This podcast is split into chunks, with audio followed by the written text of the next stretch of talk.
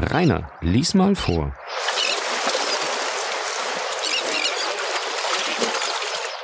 Kapitel 4 Das Zimmer des ehemaligen Bäckers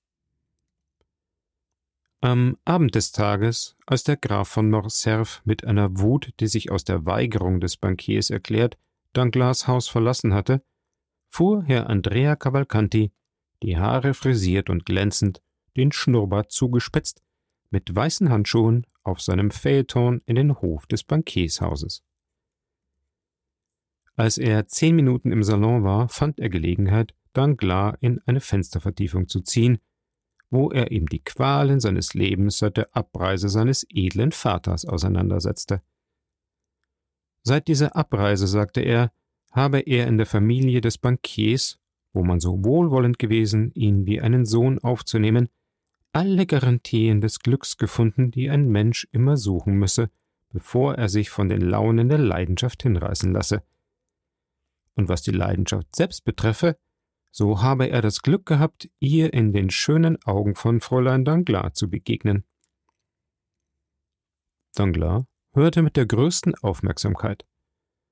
Seit einigen Tagen erwartete er diese Erklärung, und als sie endlich kam, erheiterte sich sein Auge ebenso sehr, als es sich bei Morcerfs Worten verdüstert hatte. Er wollte indessen den Antrag des jungen Mannes nicht so annehmen, ohne irgendeine Einwendung zu machen.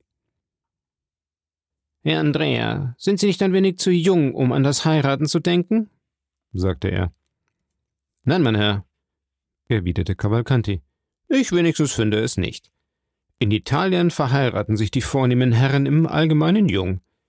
Das Leben ist so vielen Wechselfällen unterworfen, dass man das Glück ergreifen muss, sobald es in unseren Bereich kommt.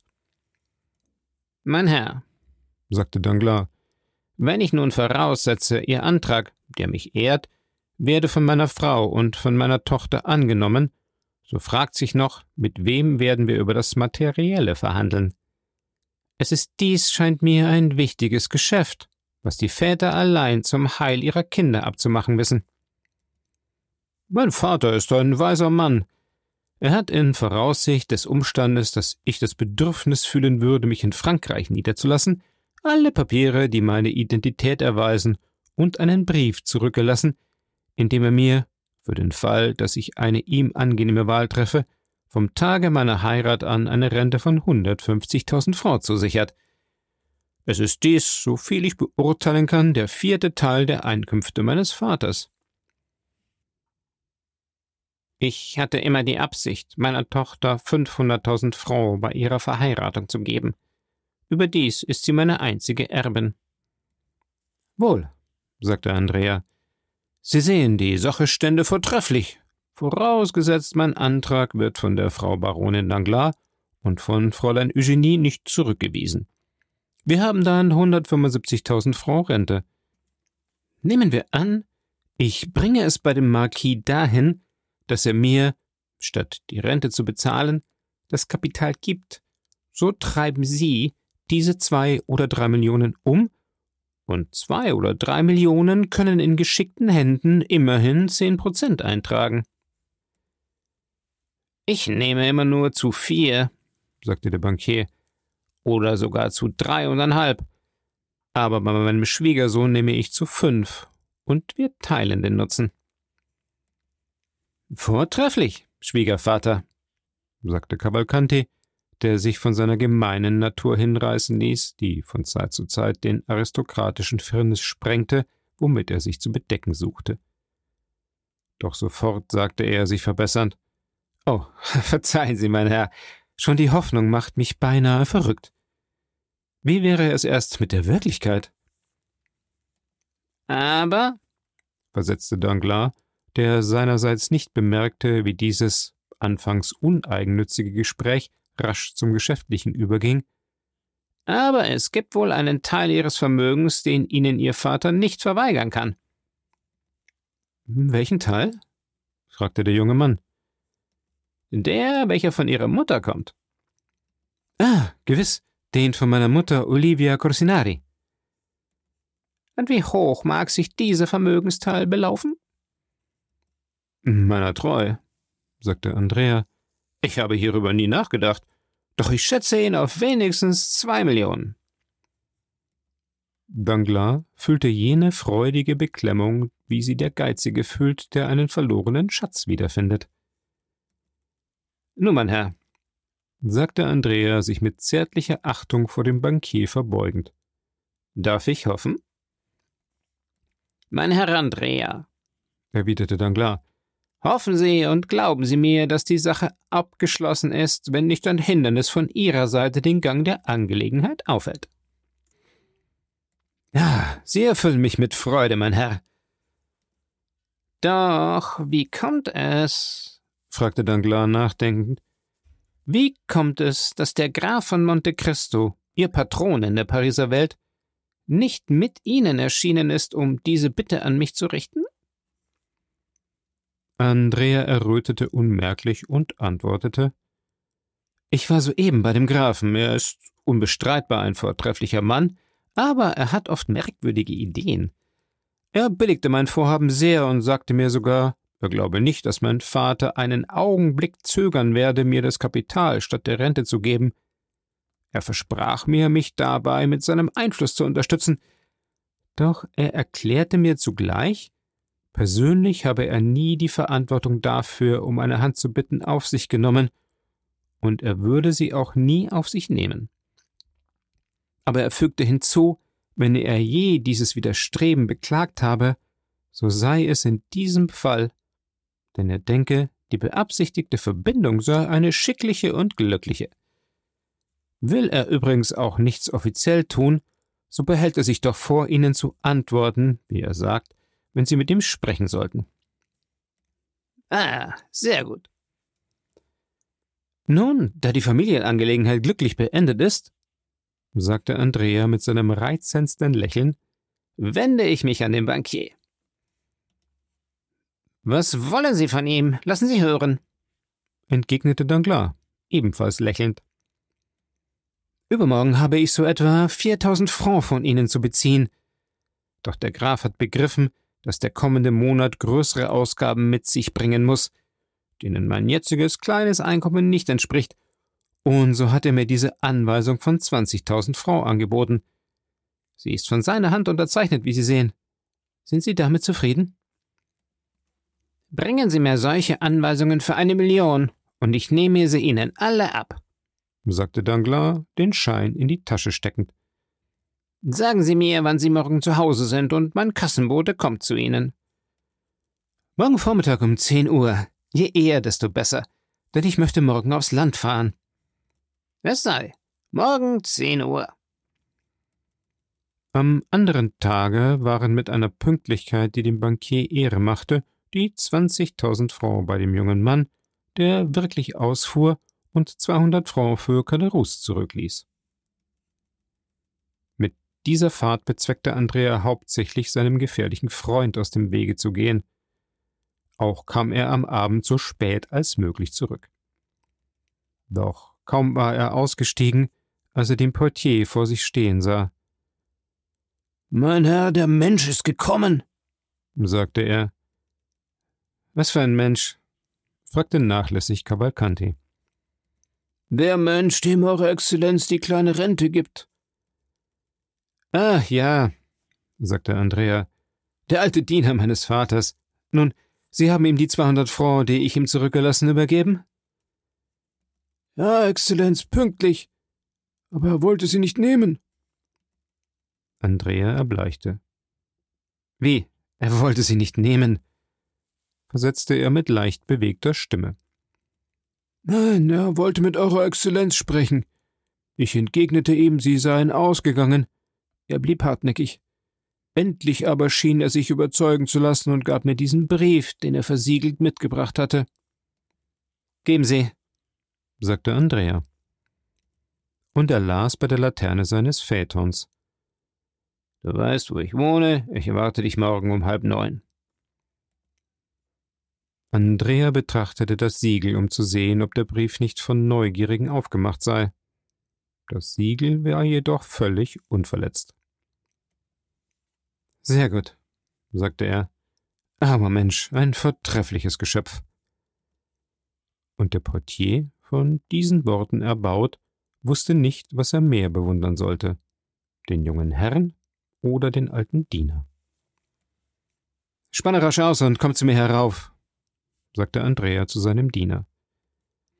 Mit zwei Sprüngen war der junge Mann in seinem Zimmer und verbrannte Caderouses Brief. Ich habe, sagte er sodann zu dem eintretenden Diener, mit einer Grisette zu tun, der ich weder meinen Titel noch meinen Stand sagen will.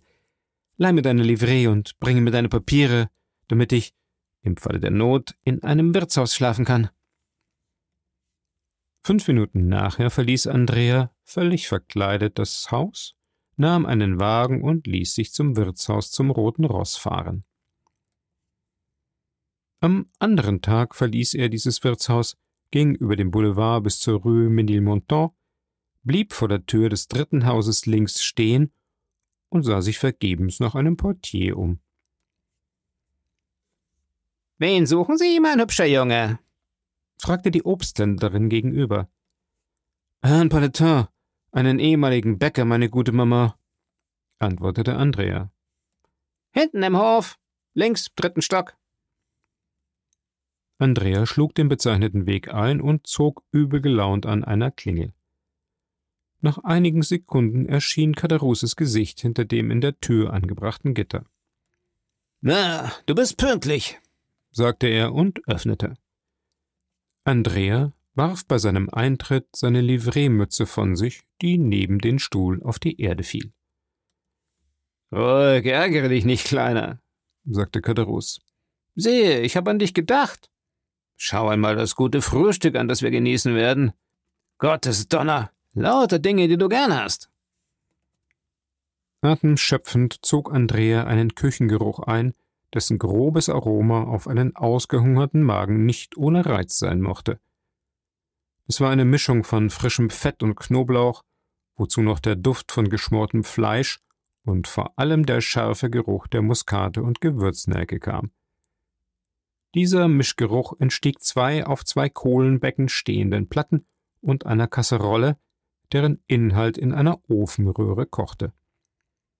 In dem anstoßenden Zimmer sah Andrea überdies einen ziemlich reinlichen Tisch mit zwei Gedecken, dazu zwei versiegelte Flaschen, die eine grün, die andere gelb, ein gutes Maß Brandwein in einer Flasche und etwas Obst auf einem Teller. Wie kommt dir das vor, Kleiner? fragte Kaderus. Nicht wahr? Das duftet. Ach, du weißt, ich war damals ein guter Koch. Du erinnerst dich, wie man sich die Finger nach meiner Küche leckte. Du hast zuerst von meiner Küche gekostet und, denke ich, sie nicht verachtet. Und Kaderus fing an, Zwiebeln abzuklauben. Schon gut, schon gut, sagte Andrea verdrießlich. Mein Gott, wenn du mich gestört hast, damit ich mit dir frühstücke, so soll dich der Teufel holen. Mein Sohn, sagte Kaderus pathetisch, Während man isst, plaudert man. Und dann, du Undankbarer, macht es dir keine Freude, deinen alten Freund einmal zu sehen? Ich meineteils weine vor Freude. Schweige doch, Heuchler, versetzte Andrea. Du solltest mich lieben? Ja, ich liebe dich. Oder der Teufel soll mich holen. Es ist eine Schwäche, ich weiß wohl, aber sie ist stärker als ich was dich nicht abhält, mich wegen irgendeiner Schufterei kommen zu lassen. Geh doch, rief Kaderus, sein breites Messer an seiner Schürze abwischend. Wenn ich dich nicht liebte, würde ich das elende Leben ertragen, das du mich führen lässt? Sieh doch nur, du trägst auf deinem Rücken das Kleid eines Bedienten und hast folglich einen Bedienten. Ich habe keinen und muss mein Gemüse selbst ausglauben. Du machst Pfui über meine Küche, weil du an der Tafel des Hotel de Prince oder im Café de Paris speist. Ich könnte auch speisen, wo ich wollte. Nun, warum beraube ich mich dessen? Um meinen kleinen Benedetto keine Mühe zu machen. Gestehe nur, dass ich es könnte, wie? Ein ganz unzweideutiger Blick bekräftigte den Sinn dieser Worte. Gut, wir wollen annehmen, du liebst mich, sagte Andrea. Warum hast du mich aber hierher gelockt? Um dich zu sehen, Kleiner. Um mich zu sehen? Wozu? da wir zum Voraus alles abgemacht haben. Ei, lieber Freund, gibt es Testamente ohne Kozidie? Doch, du bist gekommen, um vor allem zu frühstücken, nicht wahr? Wohl, so setz dich und lass uns mit diesen Sardellen und dieser frischen Butter anfangen, die ich, wie du es gern hast, auf Weinblätter gelegt habe. Ah, ja, du musterst mein Zimmer, meine vier Strohstühle, meine Bilder zu drei Francs. Verdammt, was willst du? Das ist kein Hotel de Prince. Du bist also bereits deiner Lage überdrüssig. Du bist nicht mehr glücklich. Du, der das Aussehen eines Bäckers haben wollte, der sich von den Geschäften zurückgezogen hat? Katerus stieß einen Seufzer aus. Nun, was kannst du sagen? Hat sich dein Traum nicht verwirklicht? Ich kann sagen, dass es wirklich ein Traum ist. Ein Bäcker, der sich zurückgezogen, der ist reich, der hat Renten. Mein Gott, du hast Renten. Ich? Ja, du, da ich dir deine 200 Francs bringe. Kaderus erwiderte die Achseln zuckend. Es ist demütigend, so auf ungern gegebenes Geld angewiesen zu sein, das heute oder morgen ausbleiben kann. Du siehst wohl, dass ich für den Fall, dass dein Wohlstand nicht fortdauert, sparen muss. Ei, mein Gott, das Glück ist unbeständig. Ich weiß wohl, dass dein Glück groß ist. Böser, du wirst Danglars Tochter heiraten. Wie? Danglars? Gewiss Danglars soll ich denn sagen, des Barons von Danglars? Das wäre, als ob ich sagte, des Grafen Benedetto. Danglars war ein Freund von mir, und wenn er nicht ein schlechtes Gedächtnis hätte, so müsste er mich zu deiner Hochzeit einladen. Da er doch auch bei der meinigen gewesen ist. Verdammt, er war damals nicht so stolz, der kleine Kommis des Herrn Morell. Ich speiste mehr als einmal mit ihm und dem Grafen von Morcerf. Du siehst, ich habe schöne Bekanntschaften, und wenn ich sie ein wenig kultivieren wollte, so würden wir uns in denselben Salons begegnen. Still doch, deine Eifersucht lässt dich Regenbogen sehen. Es ist gut, mein Benedetto. Man weiß, was man redet. Mittlerweile setz dich und lass uns essen. Katerus gab das Beispiel und fing an, mit gutem Appetit zu frühstücken wobei er alle Gerichte lobte, die er seinem Gast vorsetzte. Dieser schien entschlossen, zog herzhaft die Pfropfen aus den Flaschen und griff den mit Öl und Knoblauch geschmorten Kabeljau an. Ah, Gevatter, sagte Katerus, es scheint, du söhnst dich mit deinem ehemaligen Haushofmeister aus. Meiner Treue, ja, erwiderte Andrea, bei dem, jung und kräftig wie er war, für den Augenblick der Appetit den Sieg über alles andere davontrug. Und du findest das gut, Spitzbube? So gut, dass ich nicht begreife, wie ein Mensch, der so gute Dinge ist, das Leben schlimm finden kann. Das kommt davon her, dass mein ganzes Glück durch den einzigen Gedanken verdorben wird, dass ich auf Kosten eines Freundes lebe, nachdem ich mir stets meinen Unterhalt mutig selbst erworben habe. Oh, was tut's? sagte Andrea. Ich habe genug für zwei. Lass dich das nicht kümmern. Wahrhaftig nein. Doch du magst mir glauben oder nicht. Am Ende jedes Monats habe ich Gewissensbisse, so dass ich gestern die 200 Frau nicht nehmen wollte. Ja, du wolltest mit mir sprechen. Doch waren es wirklich Gewissensbisse? Wahre Gewissensbisse. Und dann ist mir ein Gedanke gekommen. Es ist erbärmlich, immer auf das Ende des Monats warten zu müssen. Ei, bemerkte philosophisch Andrea, der entschlossen war, seinen Gefährten kommen zu lassen. Ei, vergeht das Leben nicht mit Warten? Ich zum Beispiel, tue ich etwas anderes? Wohl, ich fasse Geduld, nicht wahr? Ja, weil du statt elende 200 Francs erwarten, fünf oder sechstausend, vielleicht zehntausend, vielleicht sogar zwölftausend erwartest. Denn du bist ein Geheimniskrämer. Du hattest früher auch immer kleine Börsen, Sparbüchsen, die du dem armen Freunde Katerus zu entziehen suchtest. Zum Glück hat der fragliche Freund eine feine Nase. Du fängst wieder an abzuschweifen und abermals von der Vergangenheit zu sprechen. Wozu soll es nützen, frage ich dich, die Dinge so wiederzukäuen? Na, du bist 21 Jahre alt und kannst die Vergangenheit vergessen. Ich zähle 50 und muss mich ihrer erinnern. Doch gleich viel. Kommen wir auf die Geschäfte zurück. Ich wollte dir sagen, wenn ich an deiner Stelle werde, würde ich realisieren. Wie? Du würdest realisieren? Ja, ich würde mir ein Semester zum Voraus erbitten, unter dem Vorwand, ich wolle durch Erwerbung von Grundbesitz politischen Einfluss gewinnen. Dann würde ich mich mit meinem Semester aus dem Staub machen. Halt, halt, halt, rief Andrea. Das ist vielleicht gar nicht so schlecht gedacht. Mein lieber Freund, iss aus meiner Küche und befolge meine Ratschläge. Du wirst dich dabei physisch und moralisch nicht schlecht befinden. Doch warum befolgst du nicht selbst den Rat, den du mir gibst? Warum realisierst du nicht ein Semester, ein ganzes Jahr sogar, und ziehst dich nach Brüssel zurück? Statt wie ein ehemaliger Bäcker wirst du dann aussehen wie ein in Ausübung seiner Funktion begriffener Bankrottier. Wie zum Teufel soll ich mich mit 1200 Francs zurückziehen?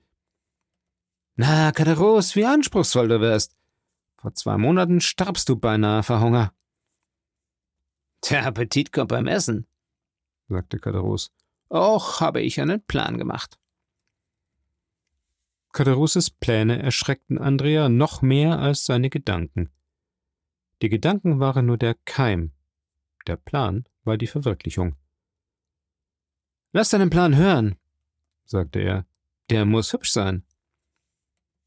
Warum nicht? Von wem war der Plan, mittels dessen wir die Anstalt des Herrn so und so verlassen haben? Von mir, denke ich. Er war darum nicht schlimmer, wie mir scheint, insofern wir nun hier sind. Ich leugne das nicht, antwortete Andrea. Du ersinnst zuweilen etwas Gutes. Doch lass deinen Plan hören. Sage, fuhr Kaderus fort, kannst du mir, ohne einen Sou auszugeben, so etwa 15.000 Francs zukommen lassen? Nein, mit äh, 15.000 Francs ist es nicht genug. Mit weniger als 30.000 Francs ist es mir nicht möglich, ein ehrlicher Mann zu werden. Nein, sagte Andrea trocken. Nein, das kann ich nicht. Du hast mich, wie es scheint, nicht begriffen, entgegnete Katerus kalt und mit ruhiger Miene. Ich sagte dir, ohne einen Sou auszugeben. Soll ich etwas stehlen, damit man uns wieder dorthin führt? Ah, mir ist es gleichgültig, ob man mich wieder packt oder nicht. Ich bin ein komischer Bursche. Weißt du? Ich sehne mich zuweilen nach den Kameraden. Es ist nicht wie bei dir, der du ohne Herz bist und sie gerne nie wiedersehen möchtest. Andrea bebte und erbleichte. Still, Katerus, keine Albernheiten, sagte er. Oh nein, sei unbesorgt, mein kleiner Benedetto. Doch gib mir ein Mittelchen an, wie ich diese 30.000 Francs gewinnen kann, ohne dass du dich in irgendetwas zu mischen brauchst. Du lässt mich einfach nur machen. Wohl, ich werde sehen, sagte Andrea. Einstweilen jedoch erhöhst du mein Monatgeld auf 500 Francs, nicht wahr, Kleiner? Ich habe eine Leidenschaft. Ich möchte gerne eine Wirtschafterin nehmen. Du sollst deine 500 Francs haben. Doch es wird mir schwer, mein armer Katerus. Du missbrauchst. Bah, rief Katerus. Du schöpfst aus Kassen, die keinen Grund haben. Man hätte glauben können, Andrea erwartete seinen Gefährten bei diesem Punkt so sehr erglänzte sein Auge von einem raschen Blitz, der allerdings sogleich wieder erlosch. Es stimmt, antwortete Andrea, und mein Beschützer ist vortrefflich gegen mich. Dieser liebe Beschützer, versetzte Kaderus, er gibt dir also monatlich fünftausend Francs. So viel tausend, als du mir hundert gibst. In der Tat. Nur die Bastarde haben Glück. Fünftausend Francs monatlich. Was zum Teufel kann man damit alles machen? Mein Gott, ei, das ist schnell ausgegeben. Auch bin ich wie du. Ich möchte gerne ein Kapital haben. Ein Kapital, ja, ich begreife. Jeder möchte gerne ein Kapital haben. Wohl, Ich werde eins haben. Und wer wird es dir geben? Dein Prinz? Ja, mein Prinz. Leider muss ich auf seinen Tod warten, weil er mich in seinem Testament bedacht hat. Wirklich? Mit wie viel? Mit fünfmal hunderttausend. Nicht möglich. Kadarus, bist du mein Freund? Auf Leben und Tod. Wohl. Ich werde dir ein Geheimnis mitteilen. Andrea hielt inne und schaute umher. Aber keine Furcht, wir sind allein. Ich glaube, ich habe meinen Vater wiedergefunden. Deinen wahren Vater oder den Vater Cavalcanti? Nein, denn dieser ist wieder abgereist. Und dieser wahre Vater ist? Nun, Cadarus, ist der Graf von Monte Cristo. Du begreifst, nun erklärt sich alles. Er kann es nicht laut gestehen, wie es scheint, doch er lässt mich durch Herrn Cavalcanti anerkennen, dem er hierfür 50.000 Francs gibt. 50.000 Francs, um dein Vater zu sein. Ich hätte es für die Hälfte, für 15.000 Francs getan. Warum hast du nicht an mich gedacht? Undankbarer. Wusste ich es, dass sich alles machte, während wir dort waren? Ja, das ist wahr. Und du sagst, durch sein Testament? Vermacht er mir fünfmal hunderttausend Francs. Bist du dessen gewiss? Er hat es mir gezeigt. Doch das ist noch nicht alles. Findet sich ein Kodizil dabei? Wahrscheinlich, worin er mich anerkennt. Ah, der gute Mann von einem Vater, der allerehrlichste Mann von einem Vater. Sag mir nur noch einmal, ich hätte Geheimnisse vor dir. Nein, dein Vertrauen ehrt dich in meinen Augen. Dein fürstlicher Vater ist also außerordentlich reich. Ich glaube wohl, er kennt sein Vermögen selbst nicht. Verdammt, ich sehe es wohl, ich, der zu jeder Stunde bei ihm ein- und ausgehen kann. Einmal brachte ihm ein Bankdiener 50.000 Francs in einem Portefeuille so dick wie deine Serviette. Gestern brachte ihm sein Bankier 100.000 Francs in Gold. Katerus war betäubt. Es kam ihm vor, als hätten die Worte des jungen Mannes den Ton des Metalls und als hörte er Kaskaden von Goldstücken rollen. Und du besuchst dieses Haus? Wann ich will. Katarus blieb einen Augenblick nachdenklich. Man konnte leicht sehen, dass er in seinem Inneren einen großen Gedanken erwog. Dann rief er plötzlich Wie gern möchte ich dies alles sehen, und wie schön muss es sein. Es ist in der Tat prachtvoll. Wohnt er nicht in der Avenue des Champs-Élysées? Ja, Nummer 30 in einem schönen, einzeln stehenden Haus zwischen Vorhof und Garten. Es lässt sich leicht erkennen. Wohl möglich. Doch es ist weniger das Äußere, was mich beschäftigt, als das Innere. Das schöne Gerät, das man dort finden muss. Sag mir, Andrea, da muss gut Bücken sein, wenn der brave Herr Monte Cristo seine Börse fallen lässt. Oh mein Gott, es ist nicht der Mühe wert, darauf zu warten, das Geld findet sich in seinem Haus wie das Obst auf einem Baumgut. Sag, Andrea, du solltest mich einmal dahin führen. Ist dies möglich? Unter welchem Titel? Ich werde mich als Parkettpfleger vorstellen. Es sind überall Teppiche gelegt. Na, verdammt. Dann muss ich mich begnügen, die Sache in der Einbildungskraft zu sehen. Ich glaube, das ist das Beste. Suche mir wenigstens begreiflich zu machen, wie das Anwesen eingeteilt ist. Ich brauche Papier, um einen Plan zu machen. Hier hast du, rief Kaderus lebhaft und holte aus einem alten Schrank Papier, Tinte und Feder. Andrea nahm die Feder mit unmerklichem Lächeln und begann. Das Haus liegt, wie ich dir gesagt habe, zwischen Vorhof und Garten. Siehst du, so und er machte eine Skizze vom Garten, vom Hof und vom Haus. Hohe Mauern? Nein, höchstens acht bis zehn Fuß. Das ist nicht klug. Andrea führte seinen Plan weiter aus. Das Erdgeschoss? fragte Katerus. Im Erdgeschoss ein Speisesaal, zwei Salons, ein Billardzimmer, die Vorderhaustreppe und eine kleine Geheimtreppe. Die Fenster? Die Fenster prächtig, so schön und so breit, dass ein Mann von deiner Gestalt durch jede Scheibe schlüpfen könnte. Läden, derer man sich jedoch nicht bedient. Monte Cristo ist ein Original und sieht gerne in der Nacht den Himmel. Und die Bedienten, wo schlafen sie? Oh, die haben ihr eigenes Haus. Denkt dir einen hübschen Schuppen rechts beim Eingang. Auf diesem Schuppen ist eine Anzahl von Zimmern für die Bedienten. Früher war ein Hund da, der im Hof umherlief, doch man hat ihn nach dem Haus in Auteuil bringen lassen. Du weißt, wo du mich erwartet hast? Ja. Ich sagte ihm gestern erst. Das ist unklug von Ihnen, Herr Graf, denn wenn Sie nach Auteuil gehen und Ihre Diener mitnehmen, so bleibt das Haus allein. Nun, fragte er mich, und so dann? Sodann wird man sie an einem schönen Tag bestehlen. Er antwortete mir, was tut mir das, wenn man mich bestiehlt? Caderousse bemerkte darauf gegen Andrea, Vielleicht befindet sich da selbst ein Sekretär mit einer mechanischen Vorrichtung? Wieso? Ja, der den Dieb in einem Gitter packt und eine Melodie spielt. Man hat mir gesagt, es sei ein solcher auf der letzten Ausstellung gewesen.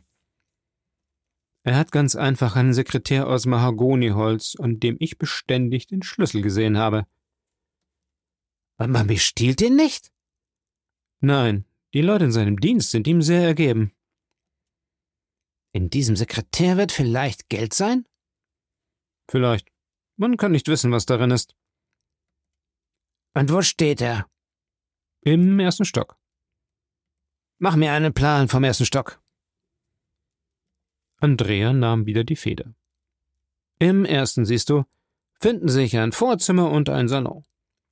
Rechts Salon, Bibliothek und Arbeitskabinett. Links Salon, ein Schlafzimmer und ein Ankleidezimmer. In diesem Ankleidezimmer ist der Sekretär. Hat das Ankleidezimmer ein Fenster? Zwei. Da und da. Und Andrea zeichnete zwei Fenster an das Zimmer, das auf dem Plan die Ecke bildete und sich als minder groß darstellte als das Schlafzimmer. Fährt er oft nach Hotel? fragte Caderousse. Zwei oder dreimal in der Woche. Morgen zum Beispiel soll er den ganzen Tag und die Nacht zubringen. Weißt du das gewiss? Er hat mich dahin zum Mittagessen eingeladen. Das lasse ich mir gefallen. Das ist ein Leben, rief Caderousse. Ein Haus in der Stadt, ein Haus auf dem Land. Und du wirst bei ihm speisen? Wahrscheinlich. Wenn du dort speist, schläfst du auch dort? Wenn es mir Vergnügen macht. Ich bin bei dem Grafen wie zu Hause. Caderousse schaute den jungen Mann an, als wollte er die Wahrheit aus der Tiefe seines Herzens reißen. Aber Andrea zog eine Zigarrenbüchse aus der Tasche, nahm eine Havanna daraus, zündete sie ruhig an und begann ganz unbefangen zu rauchen. Wann willst du deine 500 Francs? fragte Herr Caderousse. Sobald das möglich. Wohl, es sei. Wenn ich morgen nach Hotel fahre, lasse ich dir das Geld zurück. Aber nicht wahr, dann ist's genug. Du quälst mich nicht mehr? Nie. Caderousse wurde so düster, dass Andrea befürchtete, er würde gezwungen sein, diese Veränderung wahrzunehmen. Er verdoppelte daher seine Heiterkeit und Sorglosigkeit. Wie munter du bist, sagte Caderousse. Man möchte fast glauben, du hättest bereits deine Erbschaft in den Händen. Nein, leider nicht. Aber an dem Tage, wo ich sie habe. Ah, nun, ich sage dir nur, man wird sich seiner Freunde erinnern. Ja, da du so ein gutes Gedächtnis hast. Was denkst du? Ich glaube, du wolltest etwas von mir erpressen oder mich prellen. Ich? Welch ein Gedanke. Also, sagte Andrea, hast du noch etwas von mir zu verlangen? Brauchst du etwa meine Weste? Willst du meine Mütze? Sprich unverhohlen. Nein, ich halte dich nicht mehr zurück. Du bist ein glücklicher Bursche, antwortete Caderousse. Du gehst und findest wieder deine Lakaien, deine Pferde, deinen Wagen und deine Braut. Jawohl. Sage doch, ich hoffe, du wirst mir ein schönes Hochzeitsgeschenk an dem Tag machen, wo du die Tochter meines Freundes Danglars heiratest. Ich habe dir bereits gesagt, das ist eine Einbildung, die du dir in den Kopf gesetzt hast. Wie viel Mitgift? Eine Million? Andrea zuckte die Achseln. Eine Million also, sagte Kadros. Du wirst nie so viel haben, als ich dir wünsche. Ich danke. Oh, es kommt von gutem Herzen, fügte Kadros lachend hinzu. Warte, ich will dich zurückführen. Das ist nicht nötig. Doch.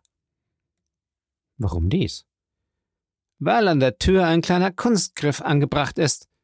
Es ist eine Vorsichtsmaßregel, die ich glaubte nehmen zu müssen. Schloss Uré und Fichet, durchgesehen und verbessert von Gaspard Caderousse.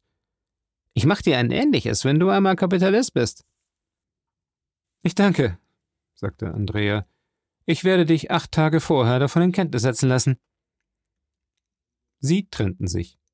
Caderousse blieb auf dem Vorplatz stehen, bis er Andrea nicht nur die drei Stockwerke hinab, sondern auch durch den Hof hatte gehen sehen. Dann kehrte er eilig zurück, schloss sorgfältig wieder seine Tür und fing an, wie ein zukünftiger Architekt den Plan zu studieren, den ihm Andrea gemacht hatte.